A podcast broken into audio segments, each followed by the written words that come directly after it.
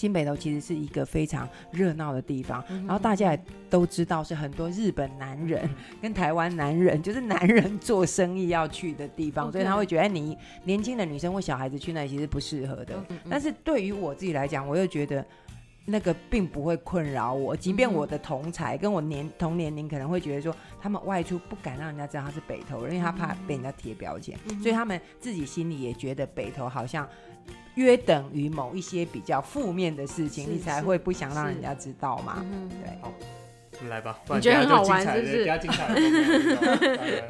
好好好，那我们就三二一，欢迎大家登录奇岩星球，这里是北投人与甜点师，我是节目主持人状况外的北投人燕婷，我是节目主持人睡不饱的甜点师一帆。这是一个由新奇岩清创筹备的节目，主要是讨论北投的大小事物，今天持去带大家认识北投的在地农业故事。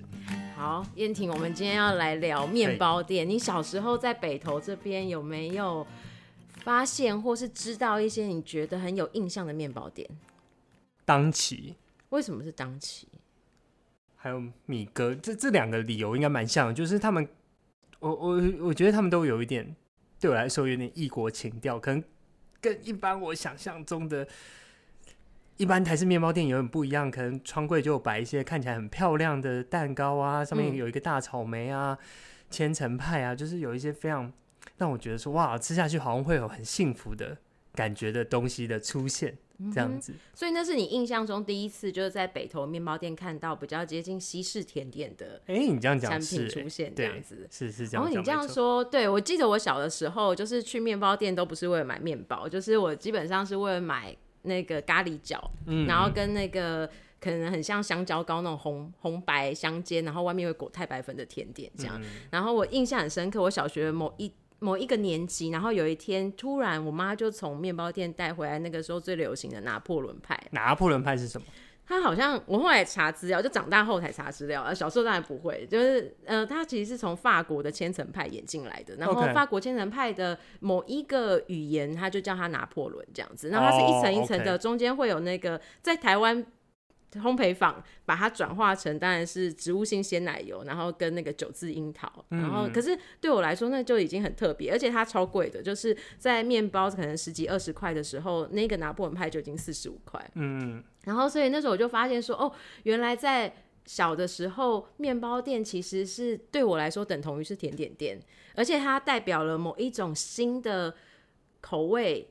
就是在我的记忆中开始发生的那一个时间点，这样子。我，我一直以为面包店就等同于甜点店，嗯、所以面包店跟甜点店是不一样的事情。哦，你这么说。那为什么做面包？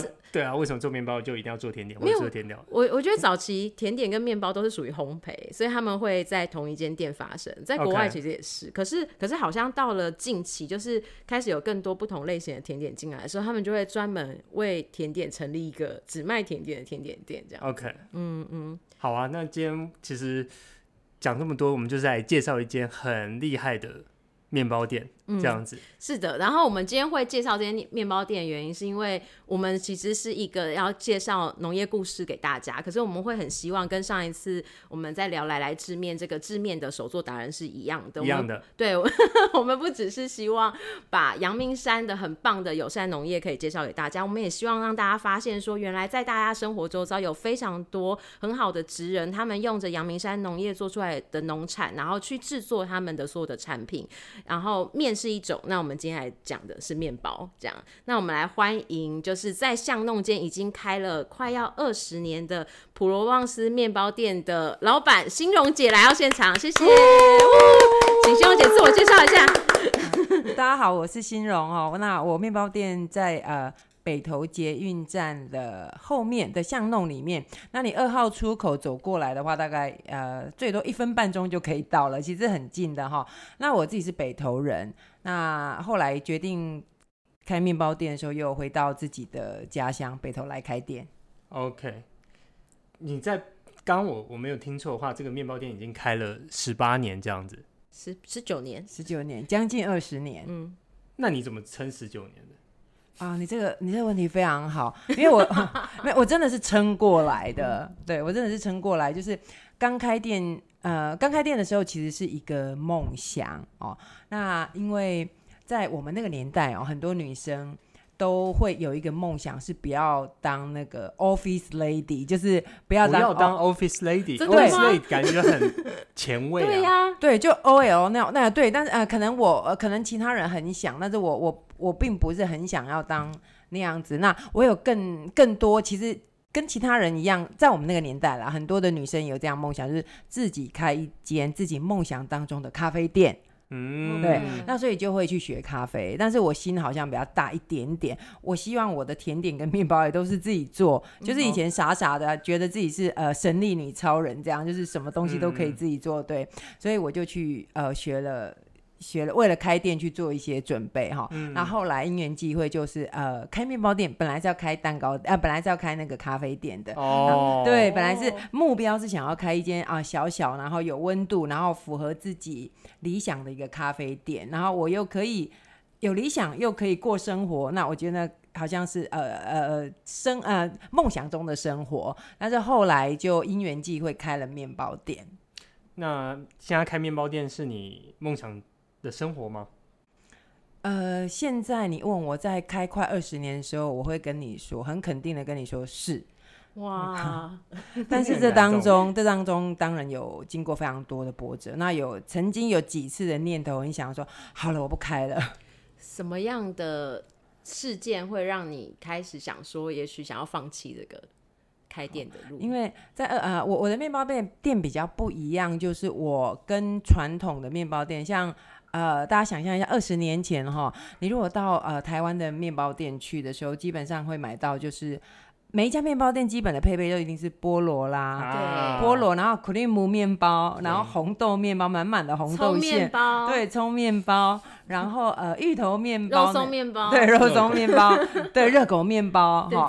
那我比较不一样，是因为我我对于那样的面包，我我我想做一点不一样的，OK，对，所以我是比较偏欧式。对，那当然欧式是一个很大的概念，比较笼统。那欧式面包基本上很多都会用，不会是纯白的面粉，不会用白面粉，嗯、会用比较多的是裸麦粉、黑麦粉或者是全麦粉这种比较全谷的。嗯、那在欧式面包里面也会放比较多的呃坚果跟。水果干，哦，它不会有那么多满满的甜甜的馅，这个是呃两个呃东方跟西方的面包比较大的差异性，因为其实在西方面包是主食，就像我们的米饭一样，它是主食。那早期在当然近几年来大很多人可以把面包当主食，他可能可以三餐都大都做吃面包当当饭吃哈，但在早期的时候，呃以米饭还是当主食的时候，其实面包是一个点心或者是。呃，更可以说其实是比较呃高级的象征，因为面包一定比米饭来的昂贵，尤其是欧式的面包。嗯，对。那刚开始的时候，呃，都跟大家不一样的时候，我我我记忆非常深刻。我那时候开店大概前三个月吧，有一个客人就跟我说一句话，他说：“哎、嗯。欸”我每次进来，因为那个那位客人是住在我们家附近，嗯、他说我每次进来呢，我都不晓得要买什么面包，因为你们家面包都长得跟米哥不一样哦。哦对，刚刚燕婷也有提到说，米哥其实在北投已经是很久的，嗯、算老字号，嗯、当起也算老字号的面包店。嗯、那在二十年前的时候，其实米哥跟那个当期也算是比较。哎，看起来还比较漂亮的，比较有装潢的哈。这是真的。对，就是有别比较 fancy。对，二十年前的时候，然后你会觉得说，哇，好像啊外国的面包店这样。但是其实里面的面包还是比较偏台式的哦，就也就是说接受度比较高，大家普遍大家餐桌上比较会出现的面包。那我那个时候我就想，哎，那那个那样子的面包我其实比较不喜欢啊，待会可以分享一下我不喜欢的原因哈。那所以我自己在开面包店的时候，我想说，那我就不要跟他们一样。对，那会跟呃阳明山农业有一些结合，是因为呃，我如果要做比较偏西式的面包的话，里面会有比较多的坚果跟水果干。嗯、那其实因为这样的这样的一个机缘，我自己思考，那我我要用那么多的国外的东西吗？嗯、哦，那我我有没有机会能够在我们自己的土地上面去找？我所需要的食材.哦，对，那其实呃起心动念是这样啊，后来就慢慢陆续，因为食材的需求越来越多，越来越多样性，量也越来越大，嗯、所以就因为这样子认识了更多的农夫。你为什么讨厌台式面包？我，好灵魂的发问哦。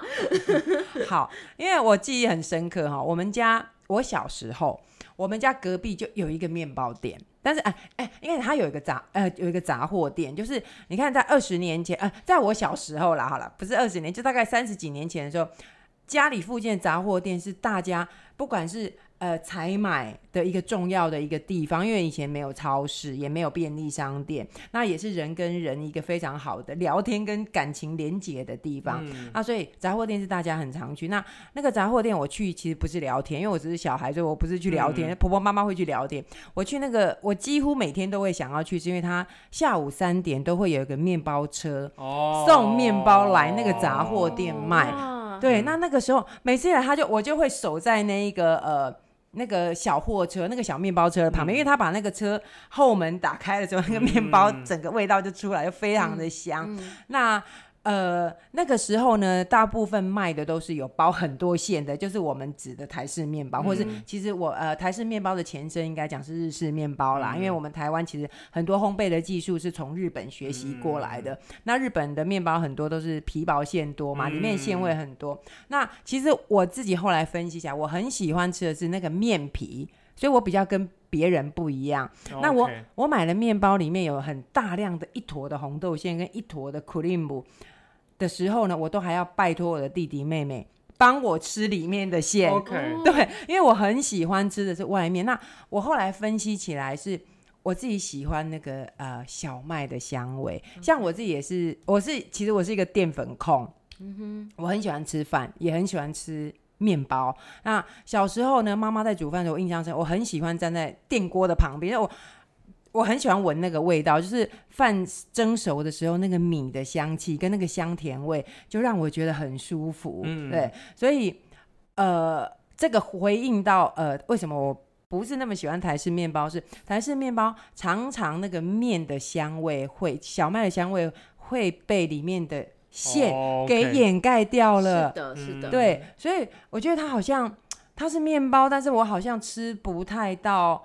呃，面的香气，面的香气，面啊，面我指的是小麦好了，我们讲一个面粉的香气，对，面粉的香气，对，像我们吃面条，面条也会它一个香气，然后吃米米饭也有一个香气，那它都被那个满满的红豆给掩盖，满满的苦力姆给掩盖了，嗯，对，所以我小时候就有对于对于吃面包这件事情来讲，我自己有这样的一个偏好。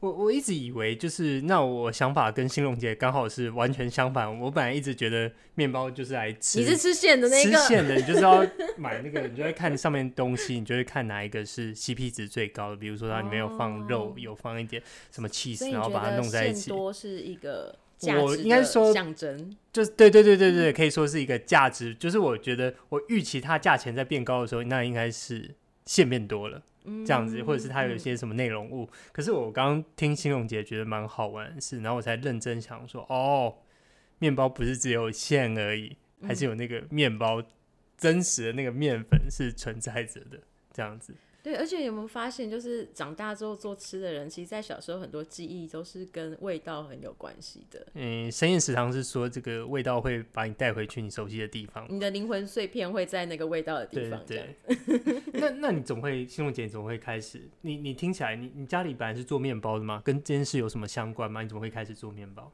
呃，好，不是，我家里都不是从事这个。那我其实我在念书的时候，也不是，也不是念餐饮相关科系。你你念什么？我我是念哲学的哇啊，但是我没有念得很好，我是因为 啊刚好就考上了，对，刚好就考上，就是念这样子。因为做哲学的做面包很合理啊，都跟人生有关系，是不是，对，就去念了。然后呃，做面包就是呃，因为我为了要开咖啡店，嗯，然后就去学蛋糕，去学面包。那我去学的过程，我认识我先生，嗯哼，对我我先生是面包师傅。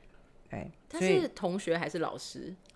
哎，他他算是我去打工的面包店的师傅哦，所以算是师生恋。哎，很多人这样讲，但是我我经常都会避开这一段，因为那是办怪怪办公室恋情啊，办公室恋情好吗？继续是。对，那因为这样子，所以呃。面包是他的专业嘛。那后来我们结婚之后，就讨论说要一起开店。那要开个什么店呢？后来我想，既然面包，因为他面包做很久了，对，那既然面包是他的专业，那呃我也不排斥。那我是不是就是我不要以我开，我们就一起开一家店，然后不要不要是以咖啡店为主的，那就就就开了面包店，以咖啡店为主的。不以不要以咖啡店，我我对我当初我没有认识我先生之前，我是想要我自己不想.我不想要当 OL，然后我想要去学，然后来回到呃台北来的时候去开一个那个、呃、我自己梦想中的咖啡店。嗯、对，但后后来认识我先生之后，我们呃决定结婚，然后也决定开店，因为那个时候他没有开过店，他就是都是呃到别人的呃面包店去上班。对，那我们就呃开了一家面包店，这样。嗯、欸，家里没有反对吗？家里没有反对，哎、欸，有哎、欸，你都问重点呢、欸，因为呃，全世界最反对我开面包店，其实我的妈妈。为什么？为什么？啊、呃，因为呃，他跟我说一句话，他说，嗯，你书也念的不会很少啊，那好像念完小学就可以来开一家面包店了。对、他是这么跟我说，他说做面包好像不用念太多书，那你这样会不会呃浪费掉好多时间在念书？如果你要开一家面包店的话，这个宜凡应该很有。共感，就我们的甜点师应该，我不知道你在家里在你在开甜点店的时候，嗯、家里有跟你讲过类似的话吗？但我我爸妈反对的原因不大一样，是因为他们从小是做就是做这种店铺生意长大的，OK，所以他们知道那个太太辛苦了，然后他们长大之后就纷纷当公务员嘛，oh, 所以他其实会希望我当公务员的基本理由是他知道做生意有多辛苦，然后他希望他的小孩是在一个比较稳定的经济状况下。可以去过他的后半辈子这样子。哎、欸，那新龙姐，你妈妈会本来是希望你做什么？有对你有什么期待吗？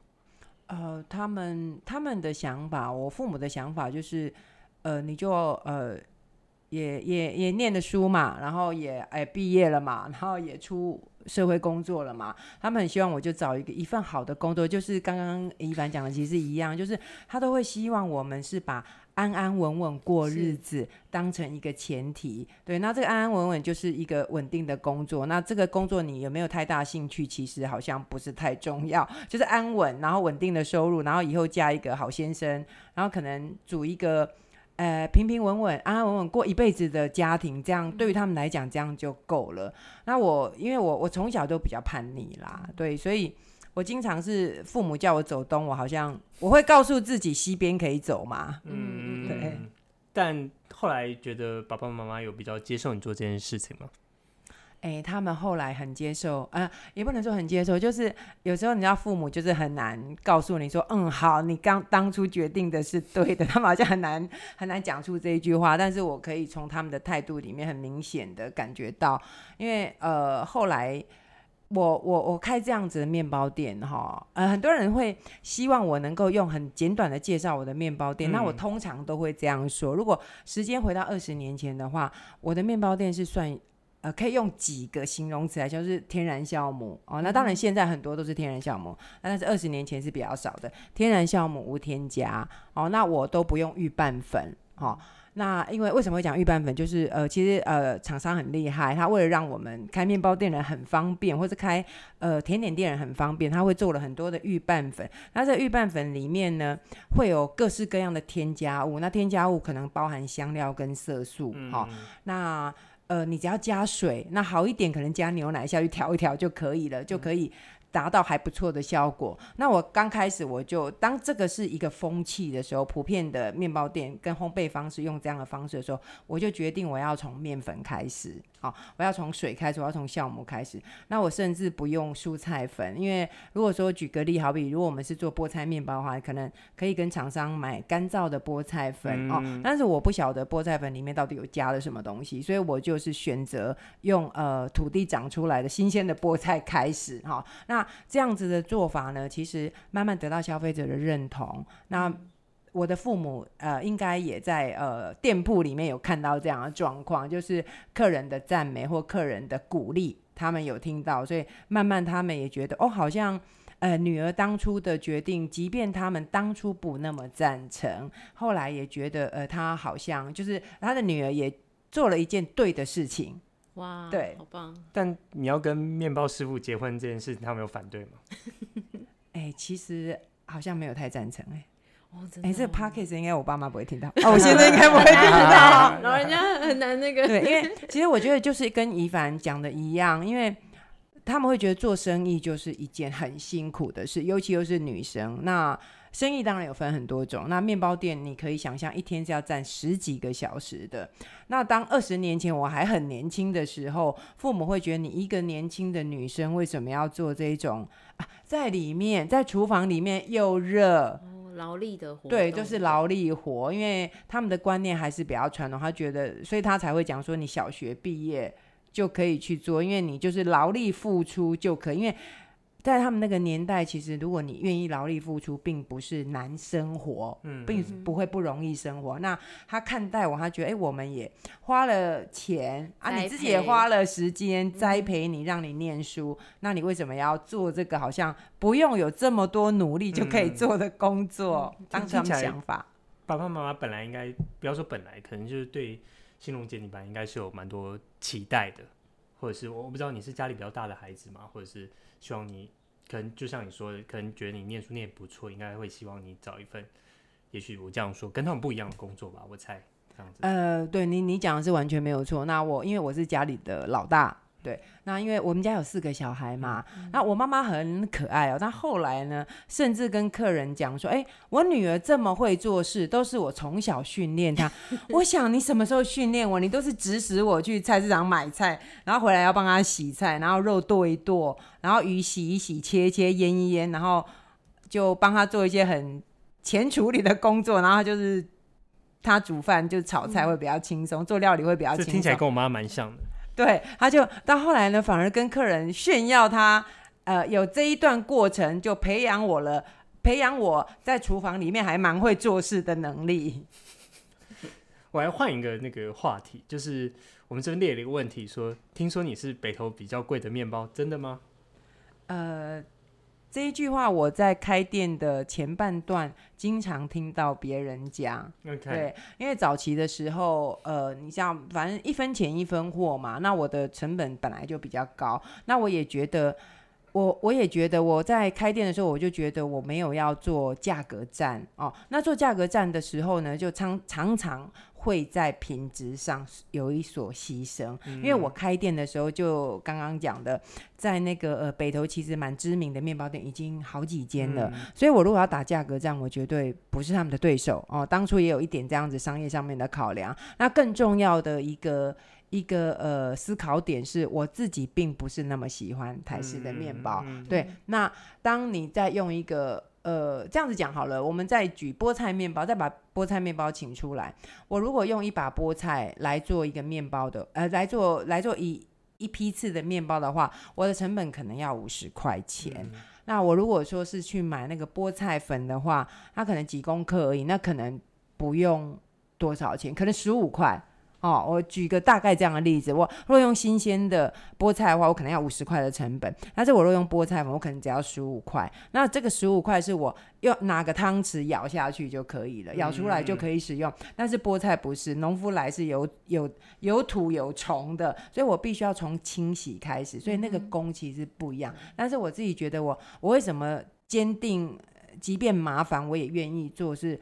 我清清楚楚看到我自己使用的食材，诶、欸，就是我我讲食材这件事很好玩，就是我们真一样列了一个问题说，为为什么你喜欢在地农夫的食材？我我我听起来这个米哥啊，当期我不确定，米哥应该不会去跟什么阳明山上的小农去买一些他们的菠菜，或是买一些桶干来做这样子。可是，呃，你好像做了很多这件事情，这也许是你们。店的特点这样子，所以这两件事情是连在一起吧？你不喜欢做呃台式面包，然后你可能也不想要打价格战，然后所以你因此会比较可能去找一些当地的食材，北投这边的食材吗？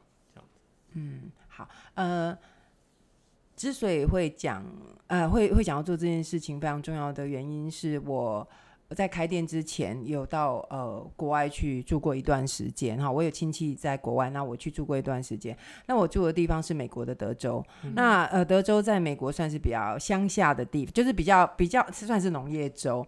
那我住在德州又是又不是大都市，又是比较偏乡村的地方。我在那边的期间，我非常喜欢去逛他们的那个农夫市集哈。在二十年前，其实台湾可能很少听到农夫市集这样的这样的一个贩售的方式哈。嗯、那我在那边我就我就发觉奇怪，哎、欸，这里的面包都没有包馅呢，跟我跟我小时候满满的馅、欸。你这么说，对，我是面包，对，面包我还要拜托我的弟弟妹妹帮我分担一点那个馅，我因为我想要吃整个的面包体，我不要吃那么多馅。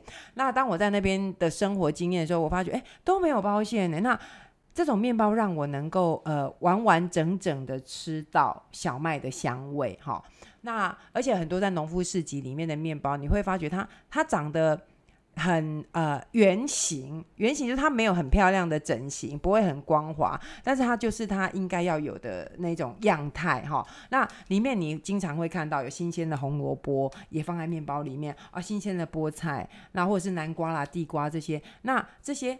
呃，在农夫市集里面买到的面包，基本上都是农夫自己做的。那里面的食材也大部分是从农夫自己耕种的农产品里面放进去的。那当然，我们可以看到很多的手工果酱。好，那有的农夫甚至他有种麦的话，种小麦的话，他也自己磨面粉。那这样给我很大的一个冲击，就是说，哦，原来世界上有不一样的面包。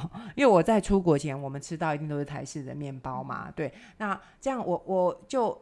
呃，应该讲说，前提是我没有太喜欢台式台式面包。那我又看到一个跟台式面包不一样的面包，那又能够完全符合我的需求。台式面包我没有那么喜欢，是我觉得既然是面包，但是我好像吃不到面包应该有的面香味。嗯、那我在国外有这样的经验，嗯、那回到台湾开面包店之后呢，我就。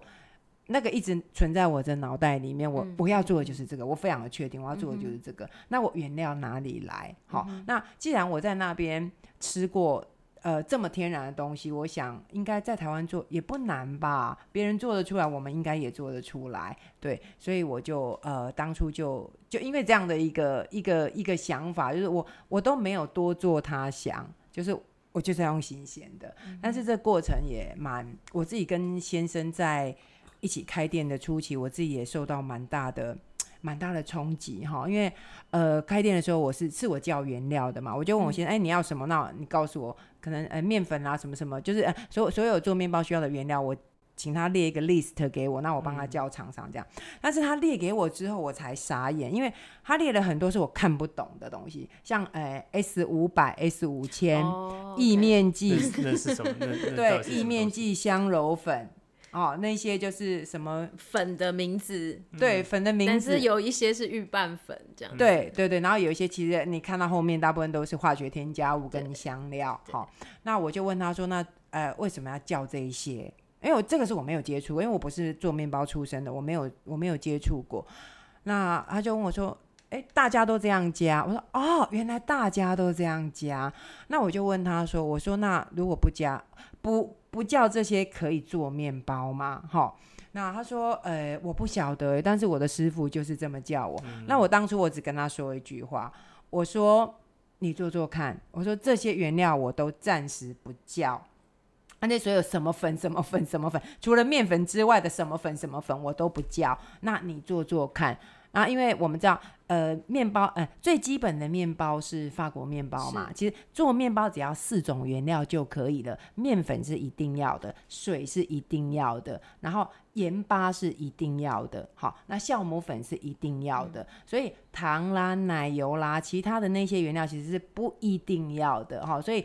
呃，我经常会讲那个法国面包是面包的妈妈，就是它是最圆形的，好，那它你从它再去做其他的变化，像你如果加了糖，它就变有甜味的面包，像我们台式面包、甜面包、吐司面包那个就有一点甜味，好，那加油下去呢，不看看你加什么油脂，就会比较柔软，好，所以其实面包的基本元素就是这个四个，这四个成分就可以。嗯、那我说。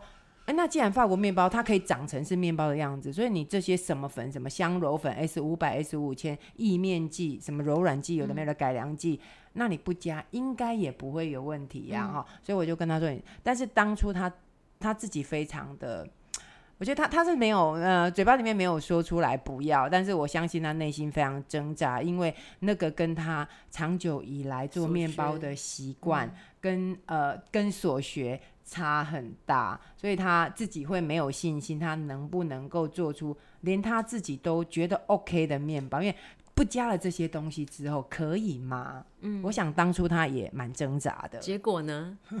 好，结果就是，我就跟他说：“我说那你就做做看啊。”我说你都没有做，你就跟我说不行，这样子好像有一点，好像有一点回答的太快了。好，那虽然我觉得他一定是不情愿啦，但是也没办法，因为我就。我就坚持嘛，我就说啊，那你做那些我们就不用开店啦，去去米哥买就要去别家买，去别家买就好啦。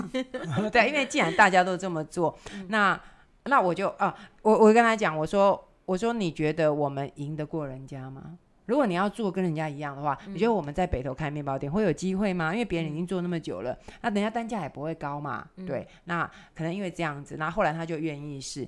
那他反反倒过来，过了一段时间，过了几天，他跟我说：“哎、欸，对，不加好像也做得起来。”我说：“对吧？”嗯，对，所以就这样一路走来。哦，所以这是后来先生有再去日本进修的原因吗？呃呃，对。对对，因为呃，他也到美国去，哦、他有他有到美国去的面粉厂，嗯、美国最老的面粉厂在那个佛蒙特州，他也到那边去上了、嗯、呃一。一系列那个呃养天然酵母的课程哈，对，那因为其实各行各业都有需要进修，对，对，那去呃日本的原因是因为其实日本在日本当然添加物非常多，但是他选他选的那一个去上课的地方是也是在教怎么样用最天然的方式能够培养呃可以制作出不同风味、不同组织、不同口感面包的一个一个。一个教学单位。嗯，我我认识欣荣姐的时候，就是普罗旺斯面包店已经是非常非常有名在，在在北投地区。然后它除了是像刚欣荣姐讲的，它用呃，比如说石臼磨粉，就是各种天然的面粉，然后不同的状态下去做，但是里面绝对不会有添加物之外，他刚刚讲的所有加的农产品，不只是呃新鲜农产品而已，他是特别会去选。这个是友善的种植的农产品，所以对我来讲，那个是非常难的，因为你每过一道关卡，都代表你的成本要增加，所以我会很想要知道欣咏姐当初怎么会决定从，比如说德州那个印象，到你要去找到一个友善农产的这个过程是怎么决定下来的？嗯，好，呃，当初呢，我们我跟我先生呃决定要开面包店的时候啊，我们当初刚结婚也没有什么钱嘛。我本来就跟他讲说，那我们就用呃工作坊，就工作室的工作室的方式哈，我没有想要开店，因为我没有办法，我没有钱，没有那个资金可以开店。那我就说，那我们就呃成立工作室，那可能就在门口摆着卖这样子。我当初的想法是这样，因为呃小从小开始做嘛，小小的做这样。但是呢，即便我的父母是非常反对我，那但是呃他们就他们就呃。腾了一间店面给我用，爸妈是很感人。对，是现在那个地方吗？对，就在现在那个地方。嗯、对他们就腾了，呃，我爸爸就腾了一间呃房子给我用，在一楼的巷子里面的店，嗯、就是现在所在的位置哈。对，就现在所在的位置，然后就就开了。所以我们一开始就是以面包店的形态来做经营。那刚对刚一凡讲的没有错，就是。当你在当你呃坚持一件事情的时候，你在每一个步骤都会花比较多的心力或比较多的呃成本啊。是如果像我们开店要需要购买原料的话，会比较多的成本。所以我在开店的过程当中，我其实除了花时间制作面包之外，我花非常多的时间在跟客人沟通。那也就是为什么我现在只有一家店。很多客人 没有办法沟通十家店的客人。对，那我我其实呃这段期间我遇到非常多是呃天母的客人，嗯、对我我很感谢天母有一区的客人，他们呃欣赏这样的面包。那我最早期其实支撑起这家面包店可以走下去的是，他们每次来都买好多好多好多，然后就回去冰着这样子跨区消费。对，跨区消费，因为在你看嘛，二十年前天母即便有很多的面包，但是它的单价一定是比我高的。我在北投，所以我呃北投人嫌贵，但是呃相较起来区域性的 差异，对，在北投容易被嫌贵。对，所以其实有、啊、这当中有两三位客人都跟我说，哎、欸，我我天母有一个店面，你要来开嘛？我租金算也很便宜、嗯、哦。那我跟他说，呃，好，我考虑考虑这样，我也不好意思就呃很直截了当的拒绝他。但是我自己知道我没有办法到其他店去开分店的原因，是我。我每天在开店的时间当中，我有很多的很高的比例是跟客人做沟通，嗯、因为这个我也很理解，就是当你的原料呃是用比较不一样原料的时候，我们必须要透过说明的方式，客人才能够接收。对，嗯、那刚刚燕婷也有讲，就是当我们都在讲 CP 值的时候，嗯、有的时候价格会把价值给呃，就让他没有。让他没有办法让呃消费者有那么多的一个感受，所以我我我花蛮多时间，其实在在讲呃我做出来的面包的价值。那为什么你需要付比较多的钱来普罗旺斯买面包？嗯，对。那如果我现在走进你的店里，你会推荐什么？你们的什么面包？假设我是第一次买你们家的店，你会推荐我买什么面包呢？好，我会先跟客人沟通一下，我先呃大概了解一下他比较喜欢吃什么面包，比较吃咸的呢，还是甜的？然后比较喜欢吃软的呢，还是比较喜欢吃偏有口感的？我会先大概做一点点了解之后，我再介绍他我们呃热销的商品。然后我们有一款面包叫大丰收，那大丰收这一款面包为什么我取名叫大丰收？是因为它里面放的水果干呢有很多种，有洛神、梅子、柠檬、橘子。什么都有，哎、呃，对，什么都有。那其实就是一年四季的概念，就是到了呃，我们要呃耕种一定要播种嘛，然后再收成嘛，然后到最后丰收的这个概念。那因为里面的东西很多，那还有大丰收，其实这一款面包是花了非常多的时间，低温长时间发酵。那当它烤出来的时候，对我们制作的人来讲，就是一种丰收。因为我前面花的时间，我好好照顾他的时间。真的是花太多了哈，那我会介绍这一款，那我也会介绍另外一款是菠萝面包哦。如果他是比较先比较喜欢吃偏软的面包，我也会介绍他菠萝面包。那你可能会想说，啊，那菠萝不是很台式吗？那好像几乎呃每一家哎菠萝面包好像是呃每一家面包店的基本配备，跟吐司一样是，是对，是一定要的。但是如果你吃过普罗旺斯的菠萝面包，你会发觉。呃，有很大的差异。我经常会跟客人说，嗯，你先不要看面包，你鼻子先借给我，你闻闻看我的面包店有没有什么味道。哈，像我不晓得两位有没有这样的经验。我们小时候走进面包店的时候，都会有油耗味。有，好，大部分大部分都有油耗味。其实那都是因为常年累积化学油脂，它没有逸散掉，所以就它会在那个面包店的。那就是一个面包店会有的味道嘛，所以。它它其实有一点点香料感，就是那个味道，然后它会融合的很像鲁马林再加某一种面粉的味道，就尤其当它烘焙的时候，那味道会很明显。对，OK，对，其实化学的油脂它的特性就是稳定，嗯，对，所以稳定，对，稳定，然后。它呃那个呃烘烤的时候，因为高温烘烤嘛，所以它香味溢散出来的时候，它在你那个空间里面也相对稳定，所以它会一直存留，它会一直存留在你的那个面包店的空间里面。所以我们小时候去面包店的时候，我们经常会闻到，好像每一家面包店的味道都差不多。对，那但是我因为我没有用那样的油脂，所以我的面包店的味道会跟那个不一样哈。所以我会呃透过这样子，其实。可能是很细节，但是是很必要的。呃，不过客人不会注意到的，我会用这样的方式跟客人来做沟通，让他们慢慢理解。哦，其实好的面包跟呃，我不会讲说不好的面包，就是比较呃一般的做法的面包的差异性在哪里？嗯，你这样说，我好像突然有点感觉，就是一般你去呃，大家所谓的。台式面包店进去是有一个味道的，有一个很明显的味道。就是，但好像去比较新一点的面包店的时候，它闻起来可能是完完全不一样的。好像你是真的闻到那个所谓面包，而不是闻到那个所谓化学的东西的、那个嗯。就是比较接近是闻到面粉。对对对对对，真的是比较接近这个，而不是一个我无法形容。可能你们刚刚应该已经讲过很多次的那种化学的味道，这样子。那你知道我去普罗旺斯都会买什么面包吗？什么面包？我会买那个地瓜叶面包。对，因为我刚刚有讲到说他会用很多。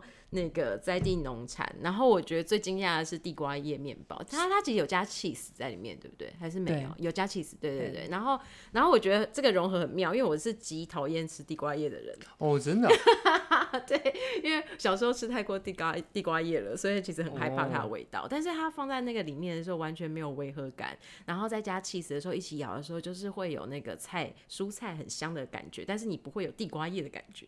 诶、欸，那我可以拜托新龙姐来做一些什么花椰菜面包，或者是青椒面包，或者是茄子面包之类的吗？这样子我可能会愿意把它吃下去。你是把你自己不喜欢的菜放进去，丢进去看看？有需要我不知道这个这个这个有办法吗？有办法可以做一个花椰菜面包看看吗？呃，我我相信不会没办法。OK，对，应该是没有问题的。那一凡 刚刚答应，宜凡刚提到那个哈，为什么我会做地瓜叶面包？我也是受到一个妈妈的启发。嗯、对，因为我我们的客人大部分都是家庭客人，就是妈妈来买给小孩子吃这样，因为就是比较健康嘛。那有一个妈妈就跟我说，哦，她很困扰，因为她小孩都不吃青菜，然后小孩都不吃这样，但是她小孩呢又有便秘的问题.所以就是有的人不吃青菜，可能对于身体的身体上面来讲没有太多明显的症状，嗯、但是他小孩又不吃青菜，但是又在呃排便上面又有又有问题，所以他自己小孩子也很痛苦，他又坚持，但是他又坚持不吃青菜，我就想说，嗯哦，原来这样，那那我来想想好了，因为呃大家都知道嘛，你同样一个工作做久了，总会有一点点呃疲惫，或者是有一点点。呃，怠惰的感觉，oh. 对，那我就我我自己在呃享受工作的过程当中，我经常会把客人的话转换成是一个功课。Mm hmm. 那就像刚刚燕婷讲，那可有没有办法研发那些？我想呃，应该是可以，应该是没有问题，只是要花一点时间这样。好，那太好了。好，那客人就这样跟我讲，我说嗯，好，那既然呃菠菜可以来做咸派。菠菜可以来做面包，菠菜都可以做蛋糕。那菠菜没有理啊，不，那面包啊，地瓜叶没有理由不能够做面包啊。好，那就是因为这样的一个呃一个一个小小的一个呃契机，嗯、那我就做了面包，那个呃地瓜叶面包。那我刚做出来其实也没有太大的信心，但是这一款面包已经做十几年了，很好吃。对，所以大家呃表示大家接受度都还蛮高的。嗯，诶、欸，有人说你这个。听起来你做的非常不错。